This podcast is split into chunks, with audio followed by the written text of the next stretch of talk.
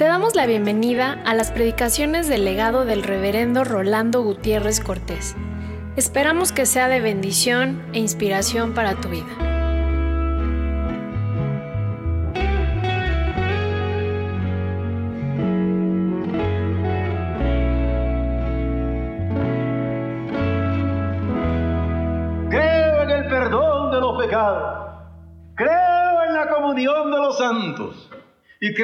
Perdurable. Segunda carta de Pedro capítulo 3, para leer versos 10, 11 y 12. Pero el día del Señor vendrá como ladrón en la noche, en el cual los cielos pasarán con gran estruendo y los elementos ardiendo serán deshechos y la tierra y las obras que en ella hay serán quemadas, puesto que todas estas cosas han de ser desechas, ¿cómo no debéis vosotros andar en santa y piadosa manera de vivir, esperando y apresurándoos para la venida del día de Dios, en el cual los cielos, encendiéndose, serán deshechos, y los elementos siendo quemados, se fundirán. Apocalipsis 21 del 1 al 5. Vi un cielo nuevo y una tierra nueva, porque el primer cielo y la primera tierra pasaron, y el mar ya no existía más. Y yo, Juan, vi la santa ciudad, la nueva Jerusalén, descender del cielo de Dios, dispuesta como una esposa ataviada para su marido. Y oí una gran voz del cielo que decía, He aquí el tabernáculo de Dios con los hombres, y Él morará con ellos, y ellos serán su pueblo. Y Dios mismo estará con ellos como su Dios.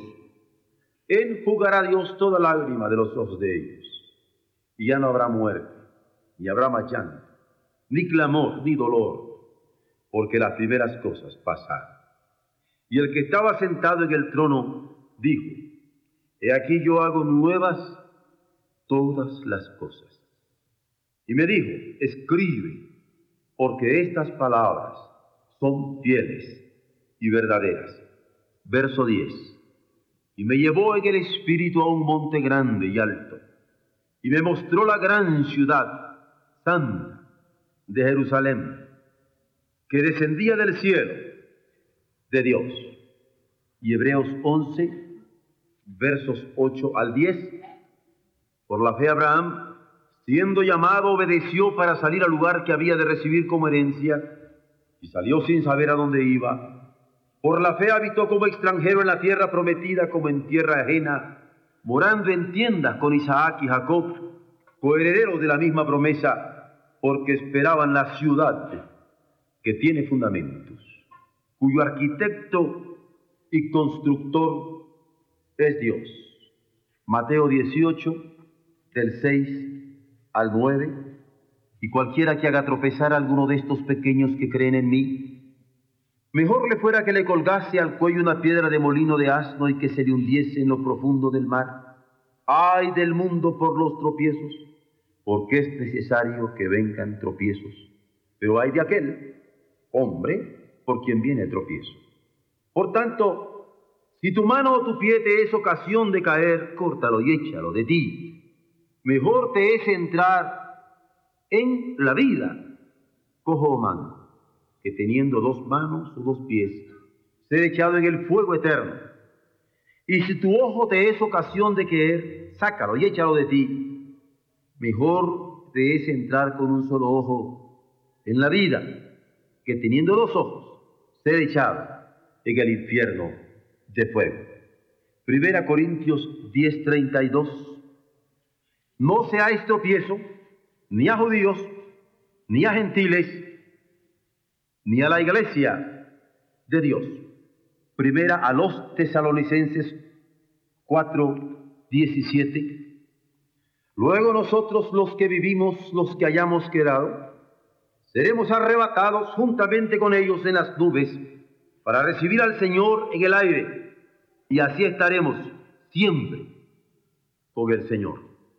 Y Efesios 1, del 15 al 23, por esta causa también yo, habiendo oído de vuestra fe en el Señor Jesús y de vuestro amor para con todos los santos, no ceso de dar gracias por vosotros, haciendo memoria de vosotros en mis oraciones, para que el Dios de nuestro Señor Jesucristo, el Padre de Gloria, os dé espíritu de sabiduría y de revelación en el conocimiento de Él, alumbrando los ojos de vuestro entendimiento para que sepáis cuál es la esperanza a que Él os ha llamado y cuál es la riqueza de la gloria de su herencia en los santos y cuál la supereminente grandeza de su poder para con nosotros los que creemos según la operación del poder de su fuerza, la cual operó en Cristo resucitando de los muertos y sentándole a su diestra en los lugares celestiales, sobre todo principado y autoridad y poder y señorío, y sobre todo nombre que se nombra, no solo en este siglo, sino también en el venidero. Y sometió todas las cosas bajo sus pies, y lo dio por cabeza sobre todas las cosas a la iglesia, la cual es su cuerpo, la plenitud de aquel que todo lo llena en todo. Y Él os dio vida a vosotros cuando estabais muertos en vuestros delitos y pecados, en los cuales anduvisteis en otro tiempo siguiendo la corriente de este mundo, conforme al príncipe de la potestad del aire, el espíritu que ahora opera en los hijos de desobediencia, entre los cuales también todos nosotros vivimos en otro tiempo en los deseos de nuestra carne, haciendo la voluntad de la carne y de los pensamientos, y éramos por naturaleza hijos de ira lo mismo que lo demás, pero Dios, que es rico en misericordia, por su gran amor con que nos amó, aun estando nosotros muertos en pecados, nos dio vida, juntamente con Cristo, por gracia sois salvos. Y juntamente con Él nos resucitó, y asimismo nos hizo sentar en los lugares celestiales con Cristo Jesús, para mostrar en los siglos venideros las abundantes riquezas de su gracia en su bondad para con nosotros en Cristo Jesús, porque por gracia sois salvos por medio de la fe. Y esto no es de vosotros, pues es don de Dios, no por obras, para que nadie se gloríe, porque somos hechura suya, creados en Cristo Jesús para buenas obras, las cuales Dios preparó de antemano para que anduviésemos en ellas. Primera Corintios 15 verso 24, 25. Luego el fin, cuando entregue el reino al Dios y Padre, cuando haya suprimido todo dominio, toda autoridad y potencia, porque preciso es que Él reine hasta que haya puesto a todos sus enemigos debajo de sus pies. Verso 28, pero luego que todas las cosas le estén sujetas, entonces también el Hijo mismo se sujetará al que le sujetó a él todas las cosas, para que Dios sea todo, en todos. Daniel 2.44, y en los días de estos reyes el Dios del cielo levantará un reino que no será jamás destruido, ni será el reino dejado a otro pueblo, desmenuzará y consumirá a todos estos reinos, pero Él permanecerá para siempre. Lucas 1, 26. Al sexto mes el ángel Gabriel fue enviado por Dios a una ciudad de Galilea, llamada Nazaret, a una virgen desposada con un varón que se llamaba José, de la casa de David. Y el nombre de la virgen era María.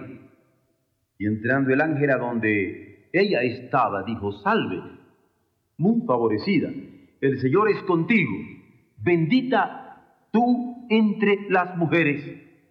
Mas ella, cuando le vio, se turbó por sus palabras y pensaba, ¿qué salutación sería esta? Entonces el ángel le dijo, María, no temas, porque has hallado gracia delante de Dios, y ahora concebirás en tu vientre, y darás a luz un hijo, y llamarás su nombre Jesús este será grande y será llamado Hijo del Altísimo. Y el Señor Dios le dará el trono de David su padre, y reinará sobre la casa de Jacob para siempre, y su reino no tendrá fin.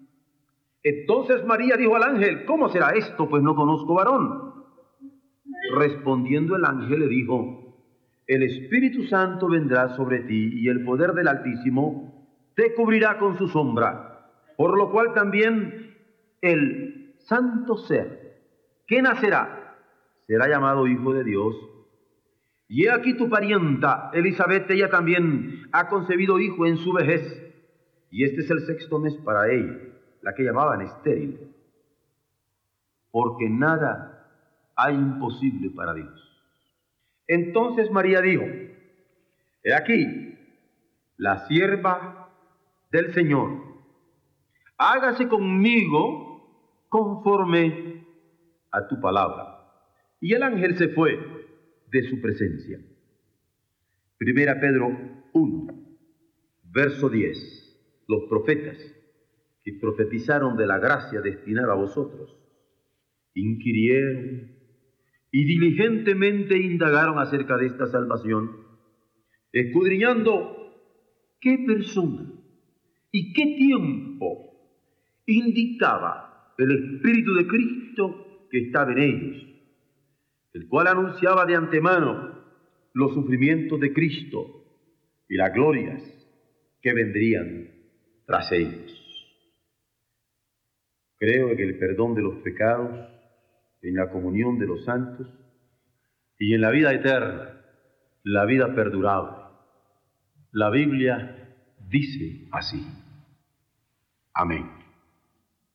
Nuestra creencia en la vida perdurable es una creencia que se sustenta en la revelación bíblica como todas nuestras creencias.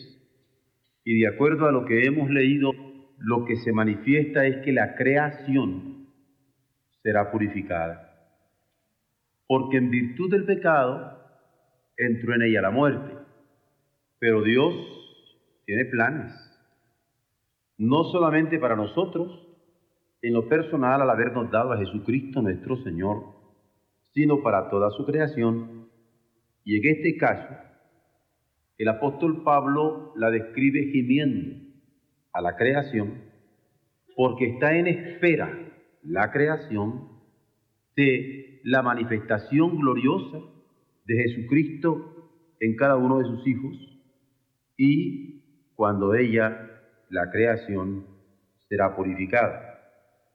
En el caso del apóstol Pedro, que particularmente escribe a los hermanos que están siendo perseguidos por el imperio romano, nos encontramos con una exhortación para que vivan todos los hermanos que creen en Jesucristo como Él en santidad. Pero una vida en santidad no, no per se, no por sí misma, sino una vida en santidad en espera, esperando los cielos nuevos y esperando la tierra nuevos en que el, que el Señor ha prometido para todos nosotros, en los cuales cielos y tierra nuevos, todo será justo y bueno, afirmando que el día del Señor vendrá como ladrón de noche, le dice el apóstol Pedro inesperadamente. Puede ser hoy, puede ser mañana, puede ser el año 2500, puede ser el año 5000 y tantos, vendrá inesperadamente. Los cielos, de acuerdo a la revelación de la Escritura, se desharán, como lo hemos leído, y se desharán con un ruido que se describe en forma espantosa, no solamente la descripción, sino el ruido que harán los cielos al deshacerse. Y los elementos, tal cual los llama la Biblia, serán destruidos por el fuego, pero la tierra, con todo lo que hay en ella, será y quedará sometida a juicio, a un juicio de Dios. Por eso es que hemos considerado el credo de los apóstoles hasta ahora, cuando estamos concluyéndolo, al decir, creo en la vida perdurable, porque nos sustenta la misma fe. y tenemos la misma fuente en la palabra de Dios. ¿Qué nos dice la palabra? Que habrá nuevos cielos. ¿Qué nos dice la palabra? Que habrá nueva tierra. Y el apóstol Juan se ocupa también de este asunto como antes se había ocupado Pedro, para alentar a vivir a los hermanos sostenidos por la fe. ¿Por qué? Porque el primer cielo y la primera tierra dejarán de existir y también el mar. Y así Juan corrobora la revelación que Pedro había tenido en el Espíritu Santo para los hermanos. Y da el mismo mensaje para ellos. Y les hace ver que la ciudad santa estará arreglada como novia, vestida para su prometido. Y es así que describe la ciudad de Jerusalén, en donde Dios vivirá entre los hombres, secando toda lágrima de los ojos de ellos. Y al secar sus lágrimas, ya no habrá muerte. Al secar sus lágrimas, ya no habrá llanto. Al secar sus lágrimas, ya no habrá lamento ni dolor, porque las primeras cosas pasaron. Por eso, nos alentamos meditando, no solamente considerando, sino meditando en este credo de los apóstoles. La enseñanza de Pedro, la enseñanza de Juan. Pero continúa que la ciudad de Dios permanece para siempre. Y es visión que el Espíritu Santo da para la iglesia de Jesucristo. Y es visión para la iglesia porque quiere el Espíritu Santo alentar a su iglesia a vivir confiadamente, obedeciéndole sabiendo que la fe y la obediencia, la confianza y el obedecerle son elementos inseparables. No se puede decir que se tiene fe y no se obedece lo que el Señor nos dice. Es por eso que se revela el contenido de la fe de Abraham, se revela el contenido de la fe de Isaac, se revela el contenido de la fe de Jacob. Cuando en la carta a los hebreos se nos dice que todos ellos esperaban también, como Pedro lo está enseñando y como Juan lo está enseñando, una ciudad cuyo arquitecto y constructor es Dios. De manera que el credo de Pedro, el credo de Juan, se asientan, se fundamentan en este credo de los patriarcas. Porque Abraham e Isaac y Jacob estaban esperando la misma ciudad cuyo arquitecto y constructor es Dios. ¿Cómo no vamos a tener la Biblia como nuestro único fundamento de fe en la credibilidad doctrinaria? ¿Cómo no vamos a ser celosos de que no se le ponga ni se le quite? Y es la norma de nuestra fe y conducta. Si lo fue para Pedro, si lo fue para Juan, si atestigua de los patriarcas, como dice el canto negro, también es buena para nosotros. Por eso es que nosotros cuando estamos convocando a la fe, estamos convocando a una fe por la que podemos tener la seguridad de lo que esperamos en la suficiencia de la redención por Jesucristo que se enfoca en este credo apostólico. Atendamos al fiel, atendamos al verdadero, a ese fiel y verdadero, así nombrado por Juan, cuando en su visión de Patmos declara que es Él y solo Él quien hace nuevas todas las cosas incluyendo el sentido de la vida de los hombres, que se confían plenamente a Él. Nosotros creemos en la vida perdurable porque es una promesa fiel del Dios que es fiel. Y cuando decimos que creemos en la vida perdurable, entendemos que la eternidad incluye salvos y también perdidos Y amamos anunciar la paz del cielo.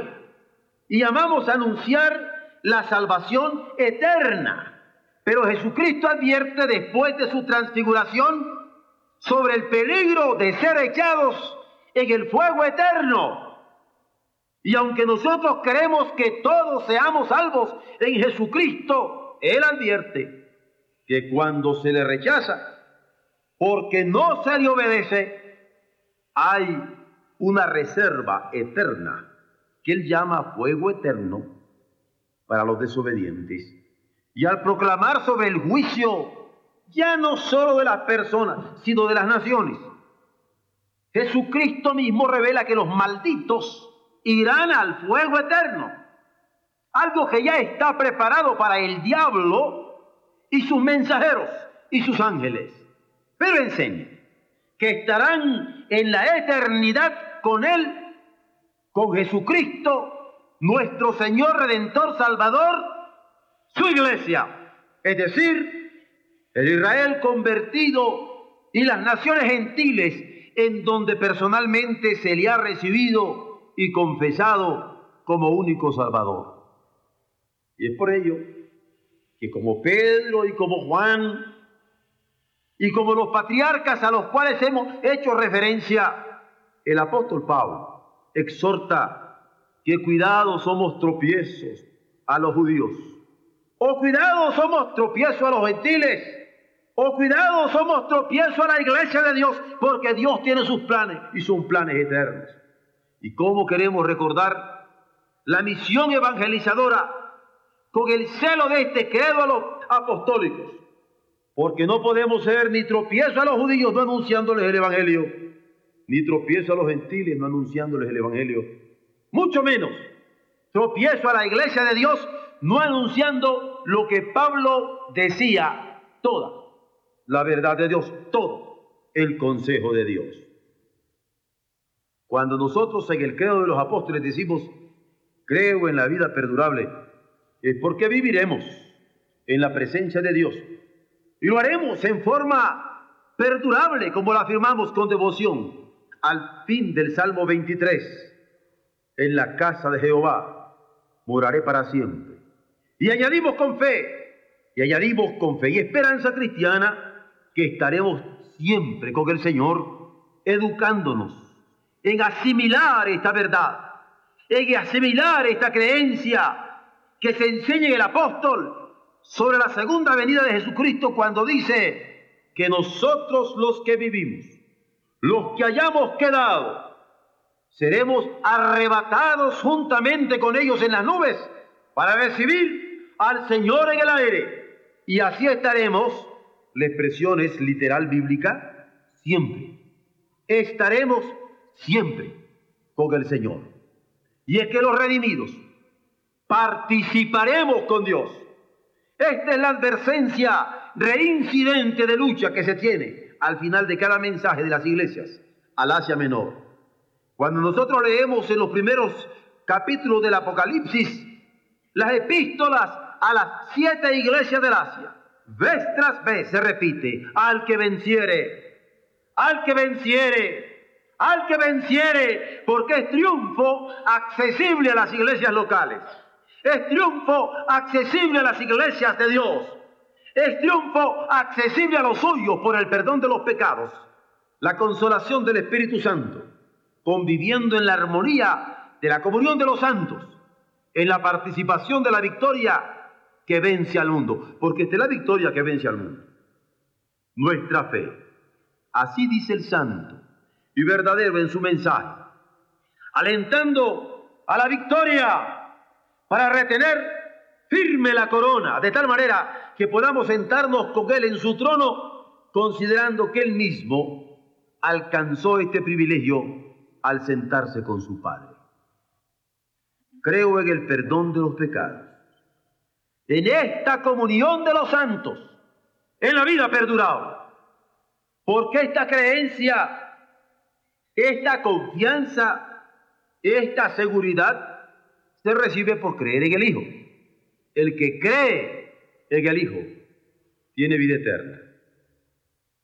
Disfrutaremos de su exaltación suprema, Y bendita sea la omnipotencia del Dios y Padre de nuestro Señor Jesucristo que nos lo acredita. ¿Por qué? Porque Jesucristo fue levantado de entre los muertos. Porque además de ser levantado de entre los muertos, fue exaltado arriba en gloria que creemos en la vida perdurable. Tenemos el antecedente de su resurrección, tenemos el antecedente de su exaltación que lo hemos visto en los elementos del credo de los apóstoles que hemos estado estimando. Y es así que estimula el apóstol la fe a los hermanos de Éfeso, porque Pablo se ocupa de ellos, porque ora, porque el Señor les conceda espíritu de sabiduría para que esto lo puedan entender, asimilar y saborear. Ora porque les conceda espíritu de sabiduría y también de revelación para entender la fe que les sustenta en Jesucristo.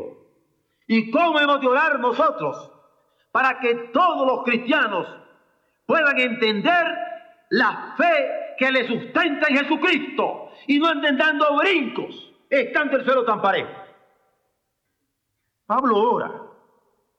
Ora porque se afirmen en la resurrección de Cristo y en la suprema exaltación del Hijo, que es sobre todo principal y es sobre toda autoridad, y es sobre todo poder, y es sobre todo señorío, y es sobre todo nombre que se nombra no solo en este siglo, sino también en el venidero.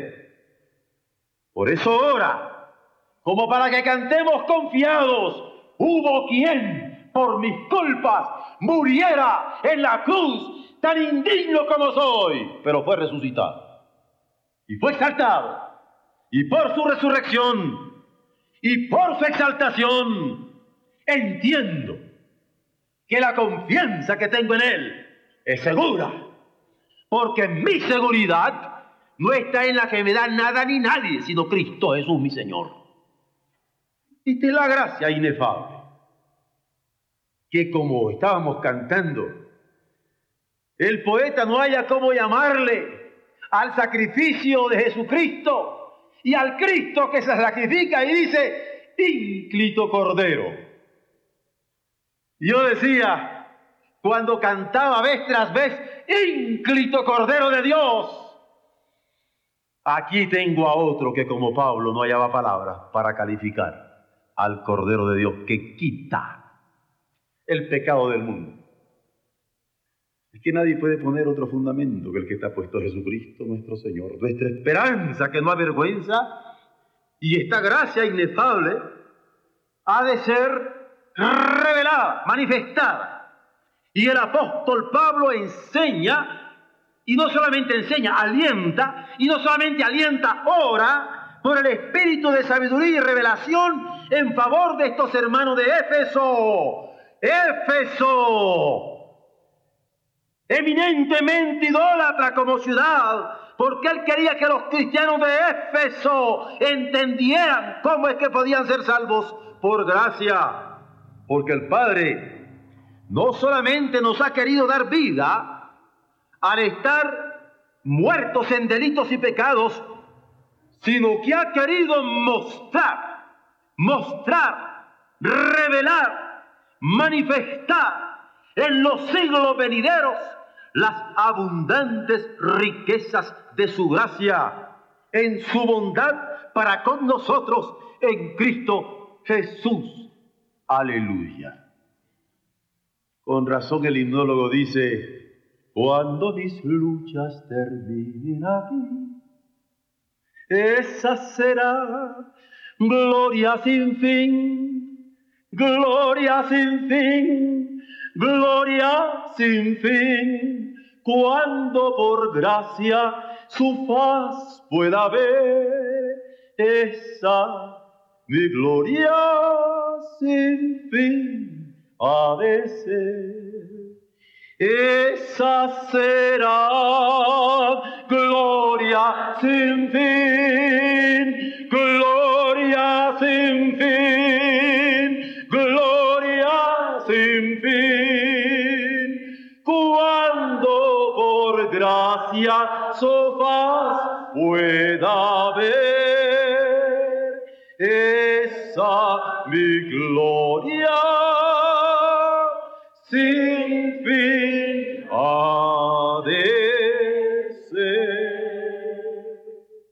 Quiere Pablo que lo entiendan.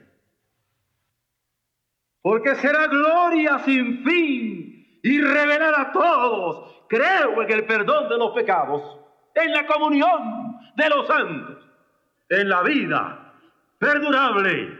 Así creemos, así cantamos, conscientes, conscientes que la vida, conscientes que la vida eterna no es solamente para nuestra felicidad, en reconocimiento al Hijo, sino intención manifiesta que los designios de Dios se conozcan por todos, por todos, sin excepción en el mundo, como por toda la eternidad, con alcances de totalidad, con alcances universales, indiscriminadamente para todo pueblo y toda nación.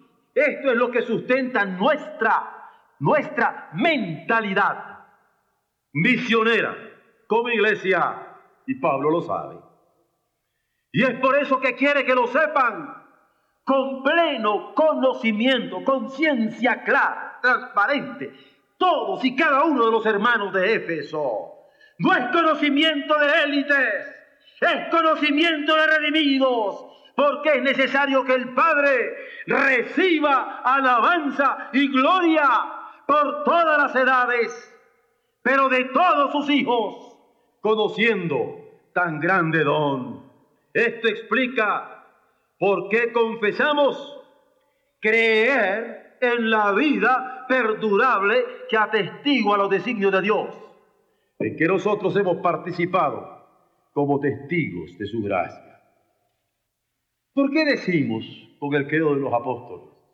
Creo en el perdón de los pecados, creo en la comunión de los santos y creo en la vida perdurable.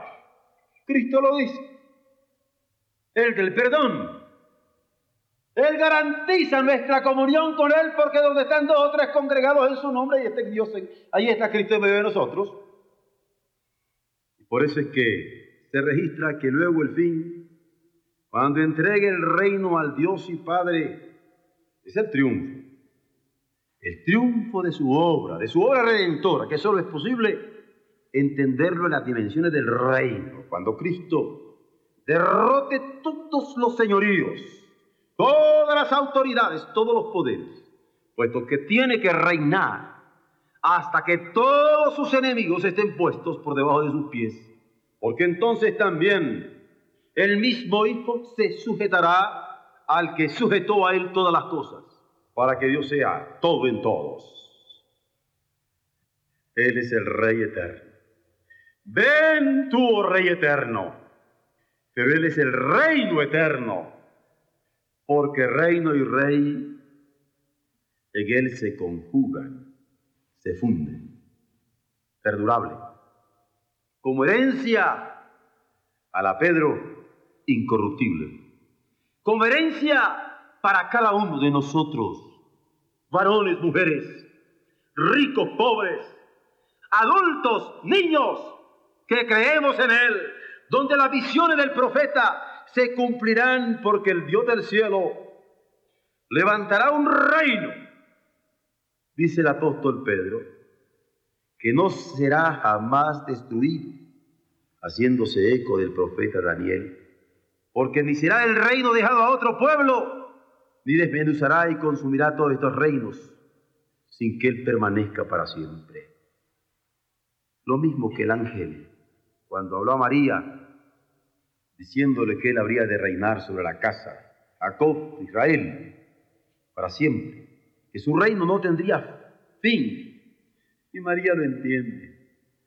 Y lo entiende con una ternura exquisita, como para decirle, he aquí la esclava del Señor, hágase, cúmplase en mí, conforme a su palabra. Y el apóstol Pedro lo toma para exhortar a permanecer constantes en santidad, una santidad que se impone a catar cuando dice, por lo cual, hermanos, tanto más procurad Luchad por hacer firme vuestra vocación. Procurad hacer firme vuestra elección. Porque en este esfuerzo, porque en esta lucha, haciendo estas cosas, no caeréis jamás. Porque de esta manera os será otorgada amplia y generosa entrada en el reino eterno. Es el reino de nuestro Señor y Salvador Jesucristo. He aquí pues el reino de Dios en la eternidad, afectando no solo a la naturaleza física, la creación física, sino a las personas. Y no solamente a la naturaleza y a las personas, sino su trabajo cumpliendo los designios arcanos. Reino que no se revele estático, sino que irá en aumento de modo que la intensidad de su salud, la intensidad de su paz, se hará sentir.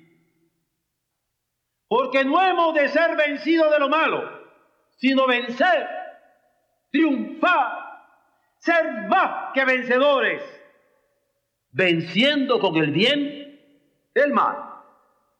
Es más, Isaías, que es quien tiene estas palabras, que lo dilatado de su imperio y la paz no tendrá límite, tiene una añadidura espiritual, porque es del Espíritu Santo. Dice, garantiza, alienta. El celo de Jehová de los ejércitos hará esto. Y bendito sea el Señor cuando me ha convertido en objeto de su celo para que como iglesia de Oreb, en el Distrito Federal de México, podamos cumplir los designios que Él tiene para este mundo.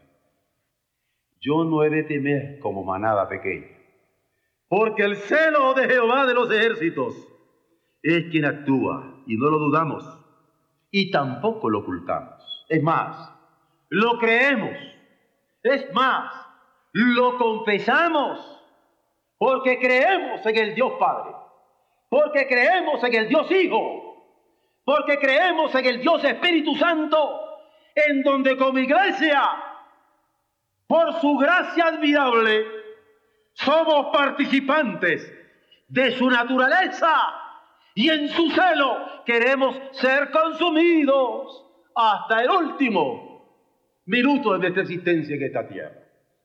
Dios cumpla en nosotros su voluntad. ¿Cómo tenemos que aprender esto?